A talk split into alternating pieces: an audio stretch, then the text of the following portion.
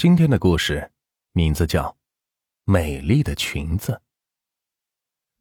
随着电子商务的发展，如今网上购物已经成为了一种流行的消费方式。不需要出门就可以去购物，只需要动动手指头就可以购买到自己所需要的东西，既省时又省力。毕竟购物平台里的商品是应有尽有。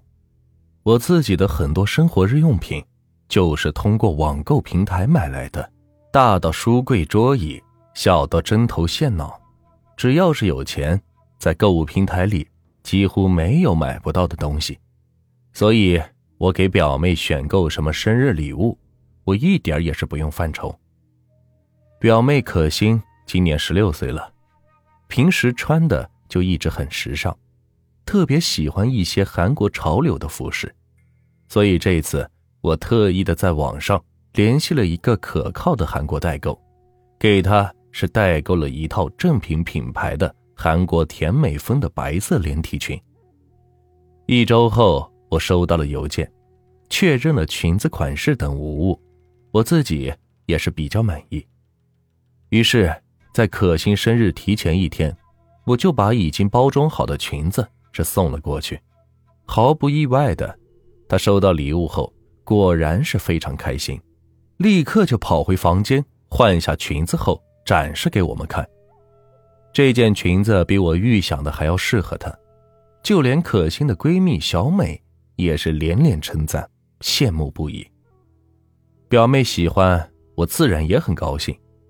后来这件事情渐渐的就过去了，不过大概八九天后。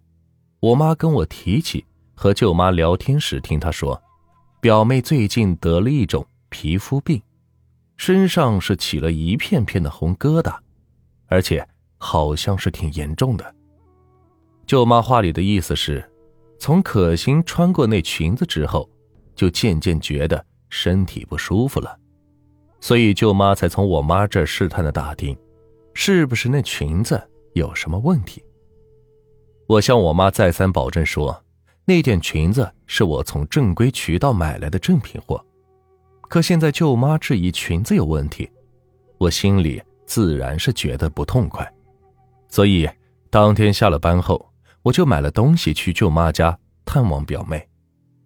舅妈见到我时还是很客气的，并没有提到那件裙子的事情，只是说带可心去医院检查后。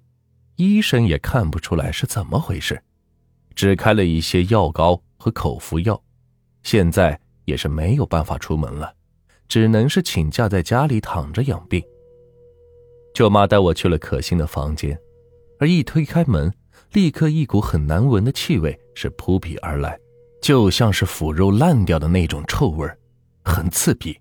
我忍不住抬手是掩了掩鼻子，停在了门口。这大白天。窗户拉得很严实，所以整个屋子里是光线十分昏暗。往屋子里看去，隐约的能看清床上是躺着个人，挂着点滴。舅妈一边解释说，屋子里的是膏药的味道，心儿怕凉怕风，就不敢开窗户通通风。边说着，边走到窗户前就要扯开窗帘，然而窗口刚露出一道阳光，床上的表妹。就突然开始剧烈的挣扎，并且大声尖叫了起来，让拉上窗帘。我也是被表妹的反应给吓了一大跳，怕她把手背上的针给动了，我赶紧是上前摁住她并安抚。舅妈也是急忙的把窗帘再次拉严，而我抓着可心的手时，手上触碰到的是那种湿漉漉又粘稠稠的粘液，我以为摸到的是她身上涂着的膏药。可是，在窗帘拉上之前的一瞬间，我还是看清楚了她的模样。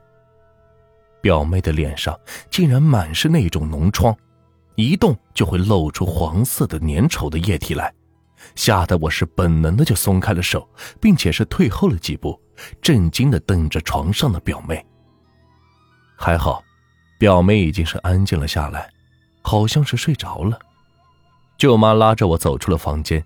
轻轻的关上了门，然后是叹了口气，声音有些哽咽的低声对着我说：“小雨，你也看到了，心儿现在的情况，一天比一天严重。你舅舅又在外地工作，现在我也不知道该怎么办才好了。我没想到表妹竟然会病得这么严重，我说的是心里话，可心儿的样子真的是把我给吓坏了。回想起刚刚见到他那一张差不多已经腐烂的脸，而且我的手上还沾着粘液，胃里就不由自主的泛起一阵恶心感。我忙看着舅妈询问道。他都已经这样了，为什么不赶快送去大医院治疗？舅妈擦了擦眼角，叹气的是摇了摇头：“唉，刚开始的时候，心儿只是身上发痒，后来脸上、身上是泛起了红疙瘩，去医院检查了，也没说怎么样。再后来，就是这副模样了。现在身上连碰都不能碰。”全身上下的皮肤都烂掉了，一碰就会流脓，更严重。说完，他看向了我，犹豫的下问道：“小雨啊，你送心儿的那件裙子是哪里来的呀？别怪舅妈多心，舅妈就想知道心儿的病是怎么回事。”我现在能理解舅妈的心情，所以也不会觉得不高兴，忙着解释道：“那件衣服。”是我在网上代购的，正规的韩国品牌，不可能有问题的。舅妈拉着我走到一旁坐下。可是我总觉得那件裙子有问题呢。心儿特别喜欢，差不多天天出门都会穿着那身裙子。刚开始还好好的，可后来就渐渐的不对劲了。晚上总会做一些奇怪的梦，说有人管他要衣服什么的。再然后，心儿就病倒了。我知道舅妈这个年纪的人比较迷信，可能是心急乱投医，便劝说道：“舅妈，那就只是一件裙子而已，怎么可能会让心儿的病成那样呢？要是您不放心的话，大不了就扔了。心儿怎么现在还穿着它呢？”舅妈看着我，沉默了一会儿后，然后神色有些复杂的开口说。心儿的身上应该是太疼了，不让别人碰。我刚一伸手，他就立刻挣扎尖叫着，不让我脱他的衣服。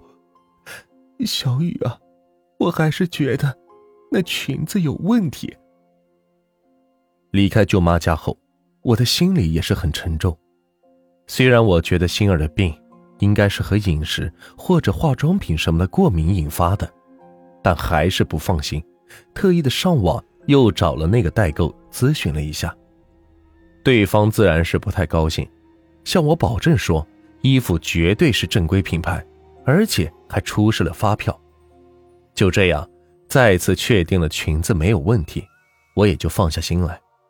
可是没想到两天后，可心儿还是因为病情过于严重，走了。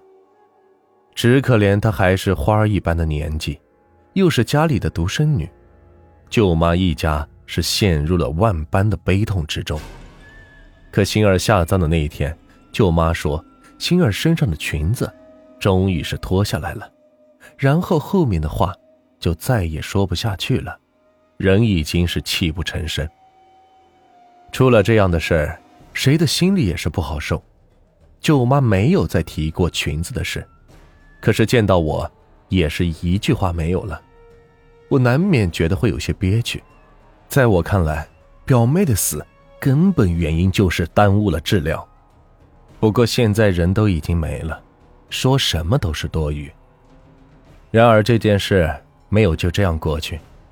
几天后，我在街上遇到了可心的闺蜜小美，我们是聊了几句，提到表妹的时候，小美也是很伤心，泪眼汪汪的。说表妹走得太遭罪了，她身上的裙子和腐烂的皮肤是粘在了一起，脱下来的时候，整个人就像是扒了层皮一样，血乎乎的，简直是惨不忍睹。